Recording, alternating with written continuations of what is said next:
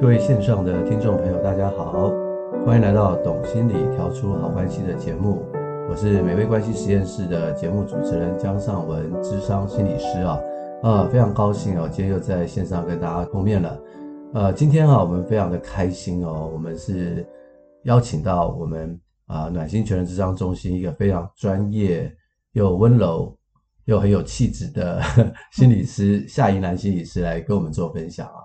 那分享之前啊，我也很想跟大家去介绍他，因为他本身也有在录制一个 podcast 的节目，叫做《下铺心上理锅下铺心理锅》对对，那这个节目也很好听哦，所以我也其实也很欢迎我们这边的听众，也可以去听听他的一个节目，他也是讲跟心理有关的，不过他是用一种非常轻松的口吻啊，所以让你听起来会觉得很舒服，就好像在吃刷刷锅一样。啊，那接下来我把这个介绍先交给我们的这个云南心理师。 OK，谢谢 尚文的介绍，那么多好听话，那我要好好介绍一下。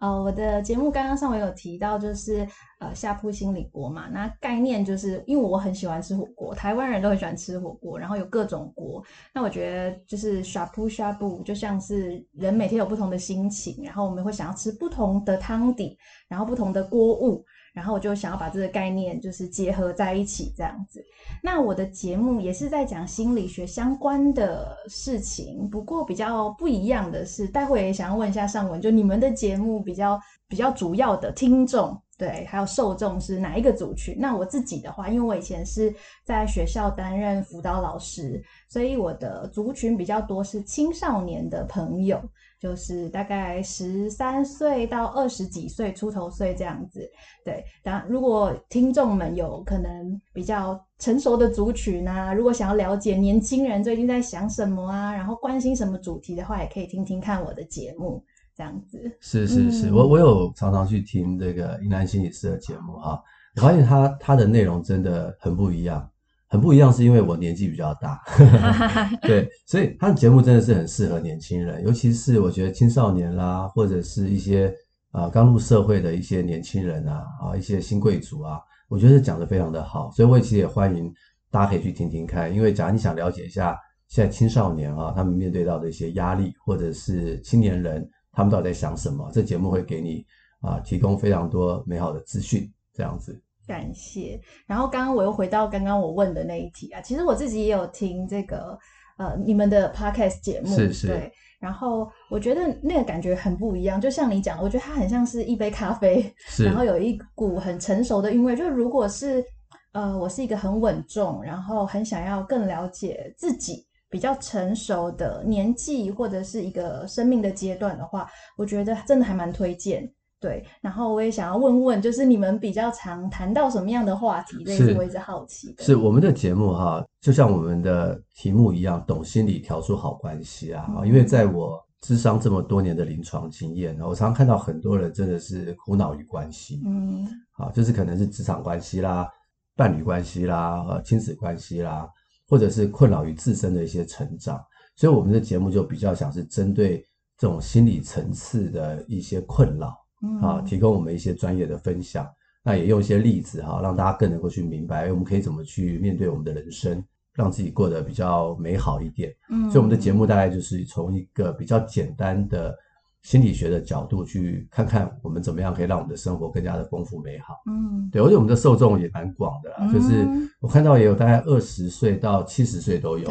对但是主要的族群可能是集中在三四十。 ，OK，对，我猜就是现在的这个正在中流砥柱，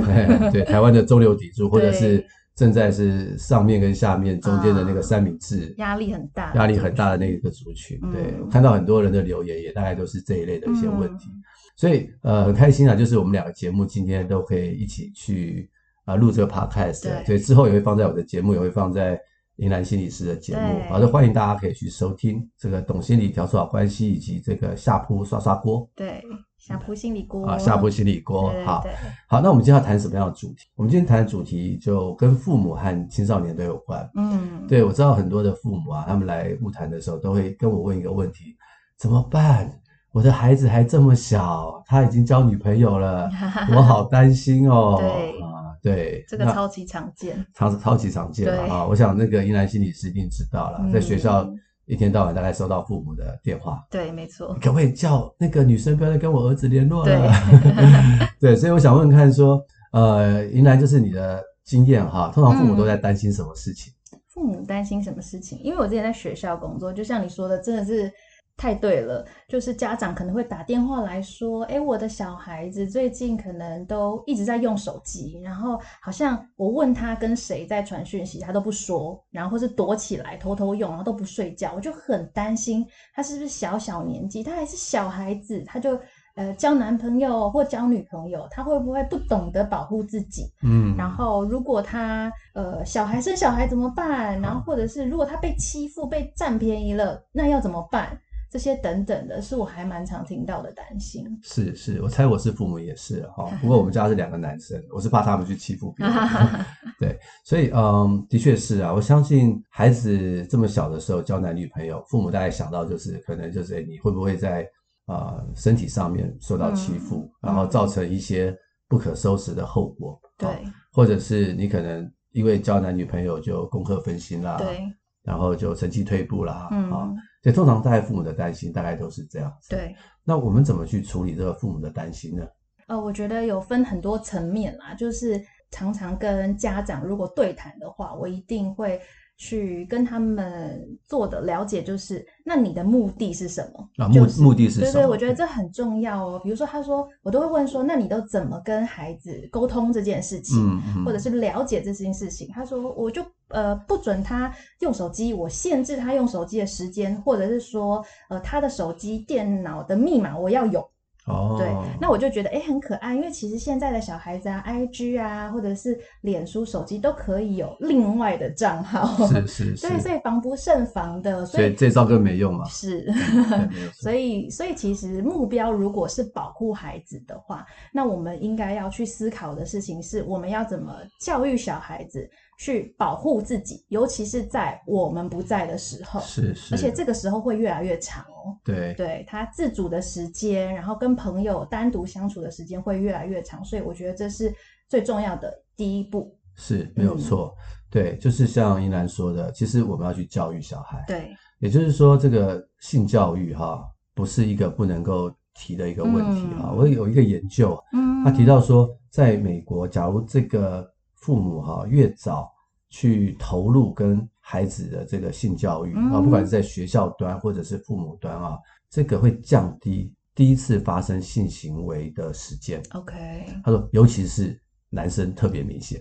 我觉得很合理啊。很合理嘛，对哈， 对，所以我会觉得，假如父母哈、能够早一点去跟孩子谈性嗯啊，这是一个非常好的方式。对可是我知道很多父母可能不知道怎么谈啊，或者嗯是就觉得很害羞，啊、对，因为小时候没有被自己的父母这样教育过吧？对对。啊、对可是你没有这样教育他的话，他就从哪里得到这种教育？啊，网络上啊，网络上，嗯对啊，所以网络上一定有嘛，哈、啊、对，有时候我在看手机，就莫名其妙跳出一些可能不雅的广告。哦，对，会对，会，所以你的孩子用电脑，这些广告也会出现嘛，对不是吗？对，对，所以与其别人来教他，不如自己来教他。嗯对，像我就跟我们家老大说，哎、嗯我跟你说哈，你要是对哪个女生有兴趣、啊，嗯你想跟她认识的话，对你一定要让爸妈知道。对，他说为什么要让你知 道？我说你不知道你爸妈是心理师 吗？我们可以对对对教你几招。啊对耶，对，哇，这招好所以我们就很早让他知道说，我们不会反对啊啊，，但是我们要告诉你比较健康的方法。嗯，对，我觉得你讲的很好，就是千万不要自己筑起了那道跟孩子沟通的墙。当你表示反对，有时候小孩很聪明哦，他可能自己喜欢一个女生，他会跟你说。嗯，爸爸，我跟你说哦，那个我的好朋友那个王小明啊，他最近喜欢哦别班的一个女生。然后这时候，如果你的反应是说什么年纪呀、怎么可以去喜欢别的女生？你们读书不读书？哇，他以后如果有相关的经验，绝对不会告诉你了。，对，没有错。那对反而你就错失了一个跟他沟通的好机没会。错。对，在在这个年纪哈、基本上青少年对性一定是很好奇的嘛。嗯，那这种好奇是很自然的。对，对，那你对于一个自然的好奇，假如你去压抑他的话，他不会因此就不好奇，他会更强大，他会他会更强 ，壮会，会对不？对？像比如说，你跟他说你不要想一个红大象坐在你旁边，现在听众都不要想一个红色大象坐在你旁边哦，你想一下你脑袋想在想什 么？对，红红大象就出来了。对，所以这在我们心理学上哈、啊就是说你越压抑它，反而是压不住的，反而你就好好的跟他去谈。嗯对，那假如要怎么谈哈，在坊间其实有一些关于怎么样跟青少年谈性的一些书，看起来他们都写得不错啊，所以我真的鼓励父母可以好好的跟孩子们去谈一谈这方面的事情。嗯也就是说，与其你在焦虑，倒不如就好好的趁这个时候跟他去沟通。对那给他一个正确的观念，他任何事情会来找你，也变成说他自己懂得保护自己，那父母也是他的另外一个保护层。对，好，那除了父母以外，那孩子呢？孩子为什么在这个时候会对性很好奇呢？嗯，其实青春期嘛，它就是在生理上会有很大的生理变化。大家如果经历过青春期这段时间，应该就会知道，就第二性征啊，然后女生可能会来月经啊，然后对男生可能就是诶也开始会有一些性上面、性特征上面的改变，所以。这个从生理的荷尔蒙的改变到我们心理的变化，就在证明了他们要迈向成熟的大人。对，可是那是迈向嘛，那所以他怎么走这一步就会很重要。呃，大家回想一下，小孩子他可能呃小学或者是幼儿园的时候，刚上学的时候，很期待每天就是哎，可能可能有新的事物啊，跟交新的朋友那种回来跟你分享的心情。那他上到国中以后，他可能会懂得更多，发现除了友情，然后跟亲情以外，然后可能从比如说韩剧啊、美剧啊这些等等的网络资源啊，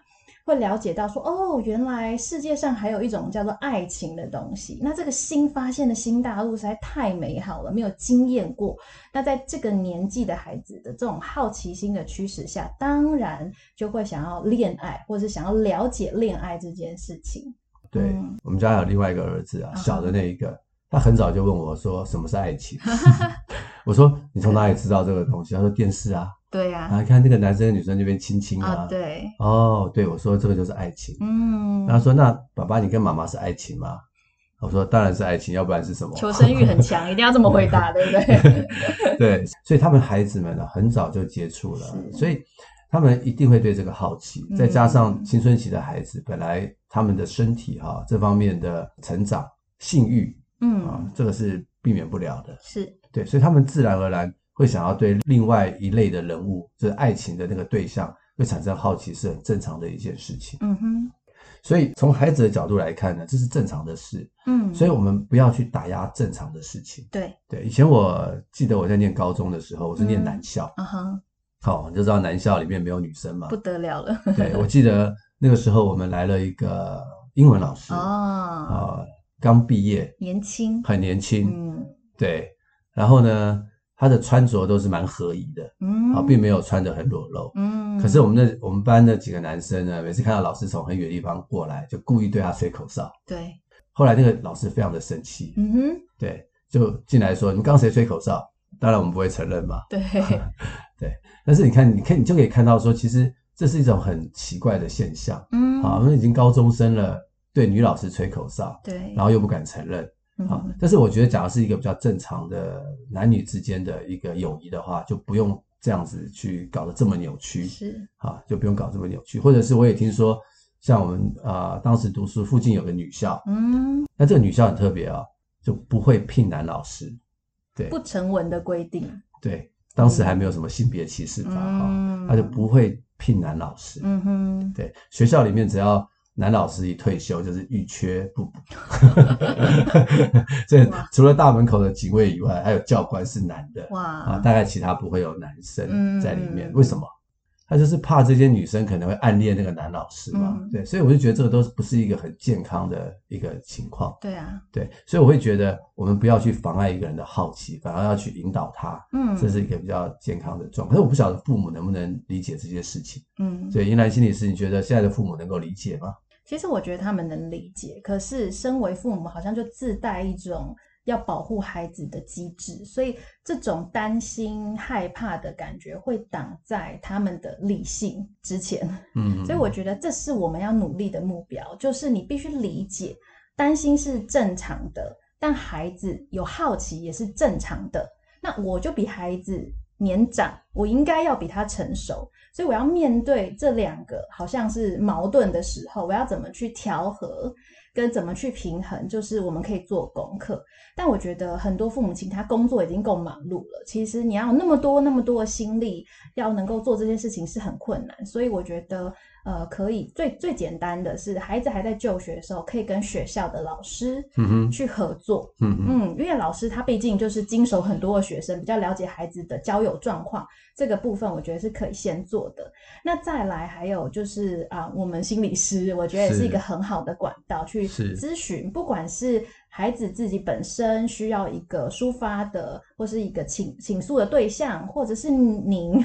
就是父母亲本身也可以借由这个资源去，也许促进你们的亲子关系跟彼此了解，我觉得这个都是可以的。对我我觉得很多时候哈、嗯是来自于父母的担心，对。对，那父母的担心呢就盖过了他的理性，对，而反而去忘记了说，诶其实我与其担心，我倒不如好好的跟孩子谈一谈这个话题。对，嗯对，一方面也让他的好奇心哈、可以得到一些理解，那也嗯让他理解说父母到底在意什么，担心对什么。对对，我觉得这个方法是比较好的。对对，就是坐下来好好的沟通跟谈。那有没有什么时机可以去好好的谈呢？啊、我觉得这很重要。然后刚刚上完前面提到，我觉得有一个很重要的是，呃，现在听众，如果你是父母的话，你好好回想一下，有没有很多时候你其实知道你自己那样做太冲动，或是你骂的太快了，然后你反而觉得很就是 guilty，很罪恶感，然后嗯嗯用嗯物质或是用嗯其他的方式去弥补。嗯如果你经常经历这种感觉的话，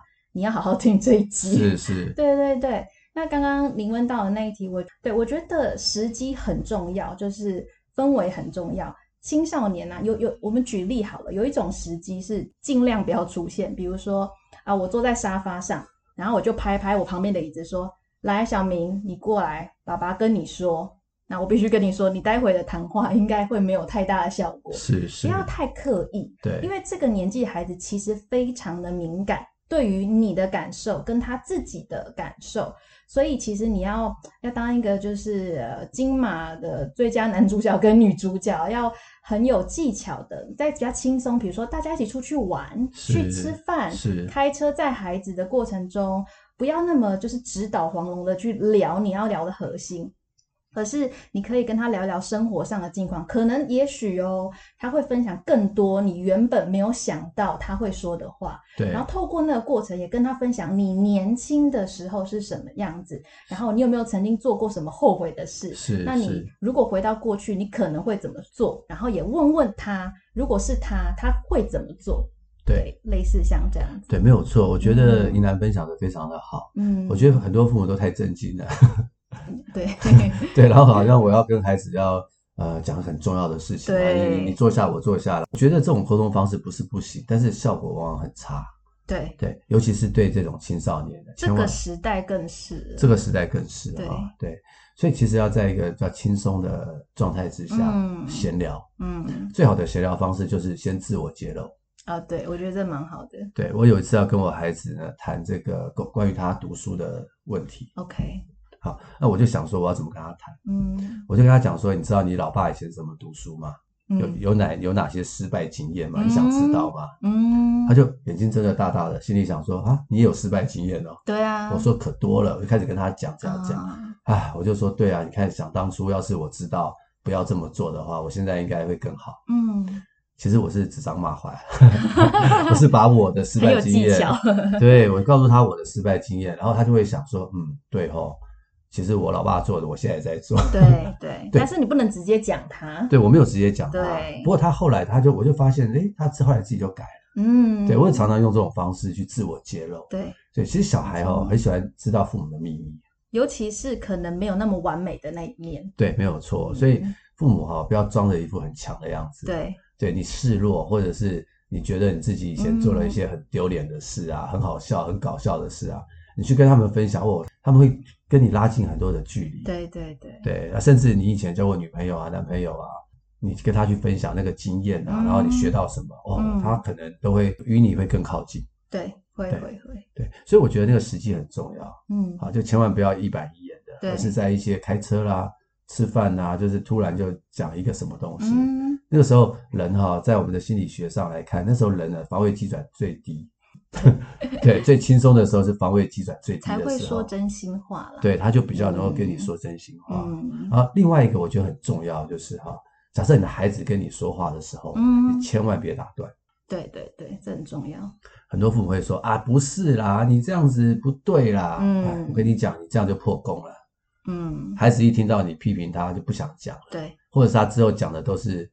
你让想听的话，你想听的话那，如果他不想讲你想听的话，他就不讲话。那就不讲话，对然后脸色就很臭，对，然后你就觉得啊，沟通又又失败又了。失败了。嗯对，所以千万不要打断他，嗯，让他畅所欲言。对青少年的孩子哦话本来就很少，对，你还打断他，千万啊那啊不要。那基本上就不说话了。对对对，对，千万不要打断他，就说哦，原来这样，哦，谢谢你跟我讲，嗯，让我了。解你。嗯，那你心里面虽然很想打断他，要千万要忍住，嗯嗯嗯对，然后说哦，我了解了，原来是这样。嗯，啊，我觉得你的孩子会很感谢你能够把他的话听进去。对会，对，我常在智商的时候跟一些嗯孩子们沟通哈，我就说，哎，这些东西哈，你会跟你父母讲吗？嗯他们说不会。嗯我说什么原因？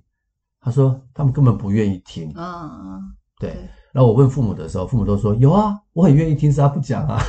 对大家有各自的剧本。对对对，所以嗯其实我我在想说，我们啊、呃身为父母的还是比孩子成熟啦，嗯，所以我们要做一个愿意倾听的父母，对千万要按住自己的情绪跟脾气，嗯嗯，好，好听他说，其实会有很好的关系的。，对，好，那接下来呢，我觉得说有一个观念很想跟大家去分享，嗯就是关于我们在临床上哈、常常会提到一个东西是。呃，Stanford 的爱情三元论，对，很有名。很有名啊，嗯你上网去查查《爱情三元论》，很多父母也可以去查查看嗯啊。这边的青少年的啊听友们，你也可以去查查看。对， 《爱情三元论》呢，我觉得在临床上是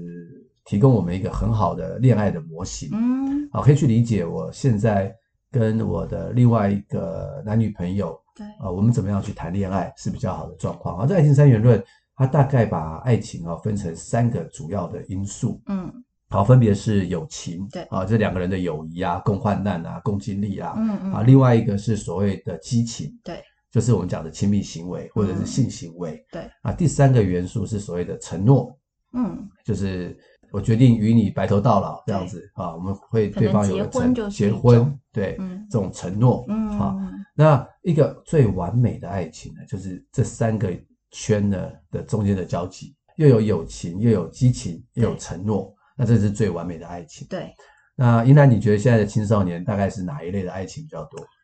嗯，好，其实这个呃三角论其实蛮有名的，然后它不同的组合都会有不同的就是爱情类型。那我碰到比较多青少年的话，我在我的课堂上上辅导课的时候，很是常是提到这是个理论。然后呃，大部我都会让他们选择说，哦，你比较喜欢什么什么之爱。然后大部分的人举手最多的，大家要听一下、哦， 就是浪漫之爱。这个浪漫之爱是哦什么样的组合？对，它的组合呢，就是只有亲密感，就是刚刚讲的友谊的部分，然后跟呃激情，就是哦省略承诺，就是没有承诺了，啊没就有是我们两个在一起不用有承诺开心，就好，我们开心就浪好，漫就好，浪漫就好。对，然后我们就可以轰轰烈烈爱一场。可以聊天，对然后要是有机会的话，就发生性行我为。牵手啦，哦，牵手，太快了，你走太快了。哦，真的 吗？真的牵吗？牵手啊，哦拥抱啊，就哦大家可以想到比较像生理上面性吸引啊，哦性性吸吸引引力的，对哦对对。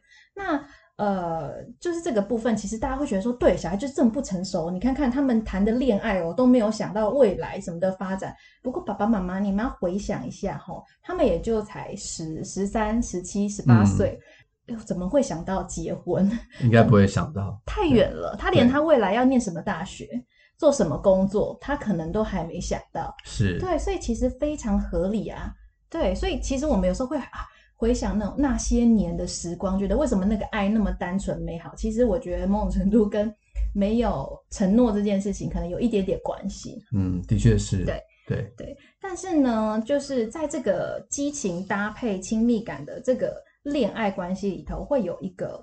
呃我觉得比重上面蛮重要的，是都是我会跟孩子们去讨论的部分。呃，一个部分就是亲密感的话，就是建立友谊，有要呃，可能有共同的兴趣、谈是话，谈然话嗯后共同的目标，然后我们可以一起前进，比较像是心灵伴侣，就是是 soul mate 的感觉，收妹，或者是我们嗯一起好好的读书啊、对，啊。就你你想想看哈，假如在座的青少年哈是，假如你交了一个男朋友或女朋友，就你的功课变好了，哎，哎，爸爸妈妈另眼看待，妈妈会想说，哎，不错这哦。个男的，这个女的不错、啊 哦。，那双方的父母会反对吗？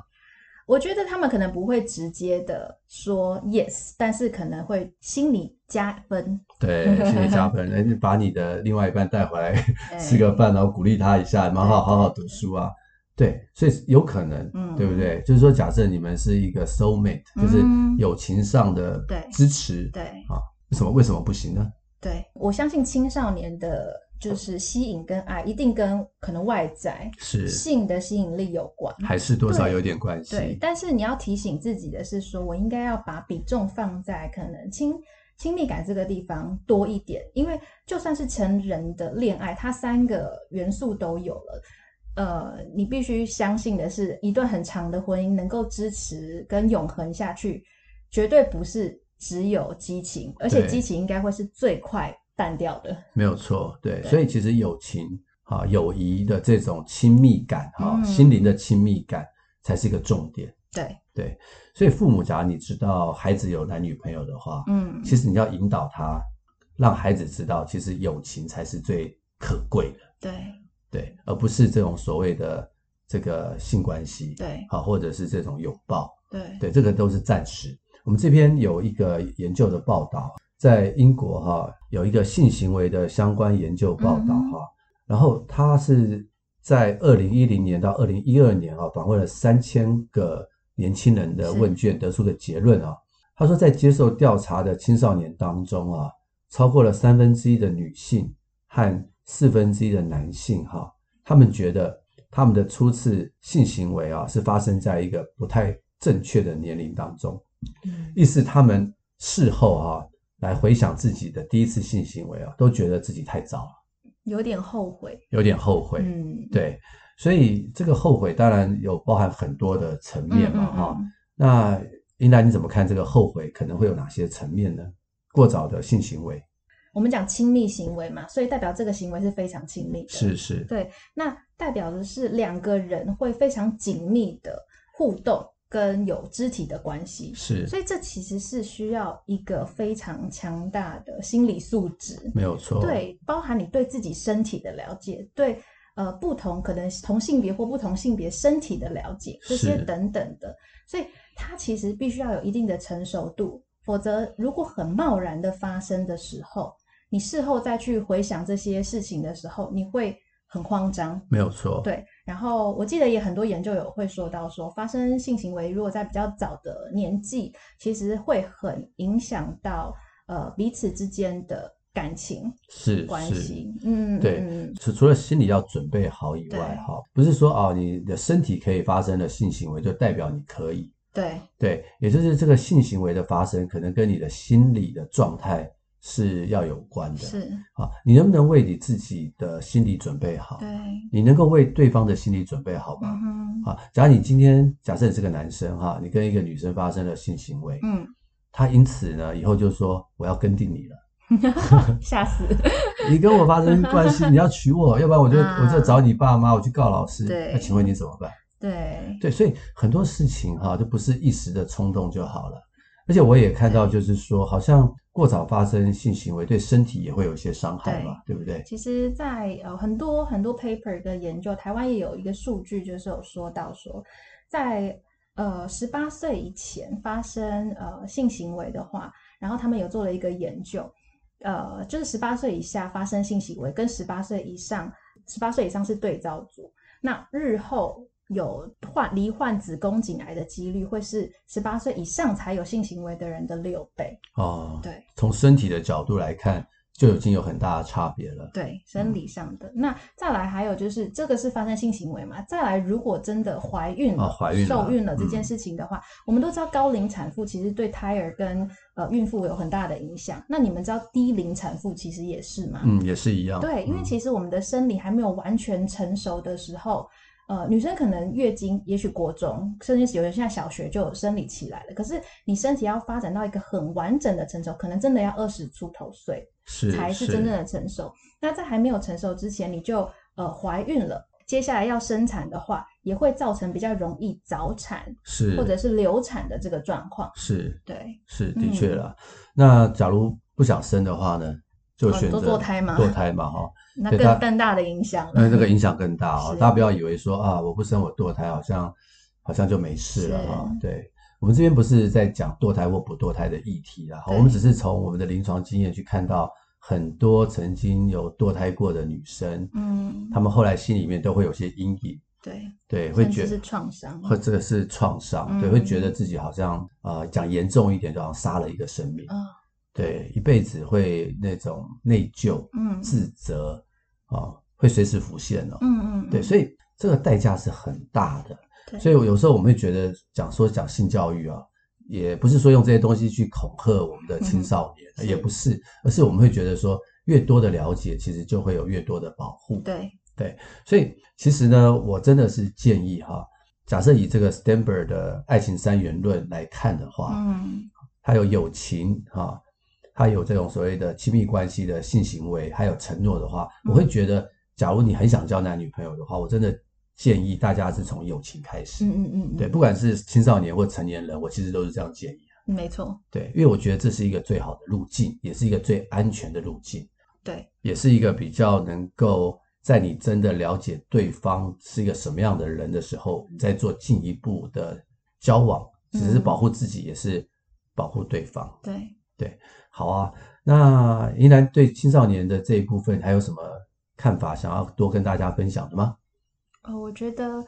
呃，刚刚我们讲很多父母该做的事情嘛，对，那其实很多孩子跟我说，呃，不敢呃爸爸妈妈讲更多关于自己跟感情上的事，还有一个很大的部分是怕他们担心。 怕他们担心。对对对，所以其实我们一直在，我觉得心理师或者是呃学校的老师有一个很特别的角色，他一直看着两方，就是双方都非常的爱彼此，是跟很在意对方的感受，是但，是他们却一直没有办法做到很好的沟通，这是比较是可惜的。的确是，的对确对是对对，所以嗯基本上彼此都担心对方，对，彼爱此对也都方爱对方，是可是呢又不好好跟对方说。就很特别啊。 但是对每个人都会经历，我觉得是找不到方法啦。那所以我觉得，尤其是华人的世界，我们可能没有那么熟悉说爱，嗯跟嗯很直接的表达我们的关心跟爱嘛。是尤其在亲情这一块，所以我觉得孩子们其实你的示好不一定要是跟爸爸妈妈啊亲他脸颊，或是去说说爱你。我现在跟你说这个，你可能也做不到， 我自己可能也有点难啦。所以我觉得有一些关心，比如说就是呃，可能爸爸妈妈起床说，哎、你要出门喽，就是这么简单的一句话，它其实没什么意义。嗯对，好像没什么意义，可是它某种程度代表了一种关心。嗯或者你想要跟爸爸妈妈谈一些什么事情，你真的不行，我觉得真的是科技造成了距离，但是你也可以利用它拉近距离，你可以传讯息啊。啊，对对对你对，可以用讯息来说，呃，我有一些想法，然后我可以如何如何，然后我没办法直接跟你说，但我就是打下来。那爸爸妈妈也可以想过以后再回答。是是，那我觉得这可以减少一些冲突。对没有错。嗯对，假设你真的很怕你爸妈骂你的话，对，你在写这个讯息的时候，可以先加一句话，怎么呢？就是我知道你看了可能会很生气。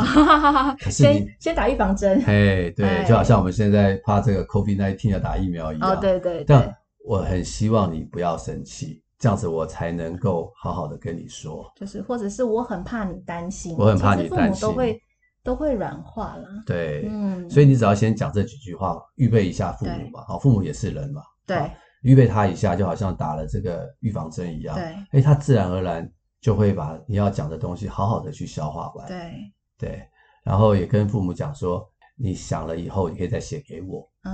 嗯，，那几次以后，我觉得这个沟通就不会是那么的不顺畅。对对，所以 的确是如此。我们很多时候做亲子智商啊，我就觉得他们两边都很好啊，只是他们就碰在一起，不知道怎么回事。对他就不知道对方其实很好啊，，对好很可惜。那我们中我们心理师就是他们的桥梁，对对对，往往能够去沟通之后，他们就会相拥而泣，对，觉得说啊，我们真的是彼此相爱，你是我的好女儿、好好儿子，是我的好爸爸、好妈妈。对，对真的就是如此。真的真的，对好，所以我们今天的节目哈、就是讲了很多关于这个呃青少年关于性的东西。嗯，啊，或者是交男女朋友的议题是啊，希望这边的父母啊可以了解我们的分享啊，就是鼓励你你们呢可以跟孩子去谈性，嗯这不是一个尴尬的议题，但是要挑对时机。嗯，那这边的孩子们呢，假设真的有一些需要的话，我觉得也可以主动的跟父母讲啦。嗯嗯嗯，对，那也相信我们的父母啊，可以去理解。那假如他很难去理解你说的，有一个很简单的方法，嗯，什 么呢？就是把这一集给父 母听。暗示一下，暗示一 下，哎，就是妈妈、爸爸，我我觉得有一集节目很想让你们听一下啊，你可不可以听完之后，我想跟你们说一些话，这样子对对啊，对，这也是一个好方法。嗯，，好，那很开心今天可以跟大家去分享这么多很棒的一些讯息。嗯，好，那我很开心。那最后，云兰有没有什么话要跟大家说？就希望大家相爱不要相杀，哎相嗯 相爱就爱找到对的方法，好好爱彼此就可以了。没有错，相爱相视、嗯才会有更好的关系。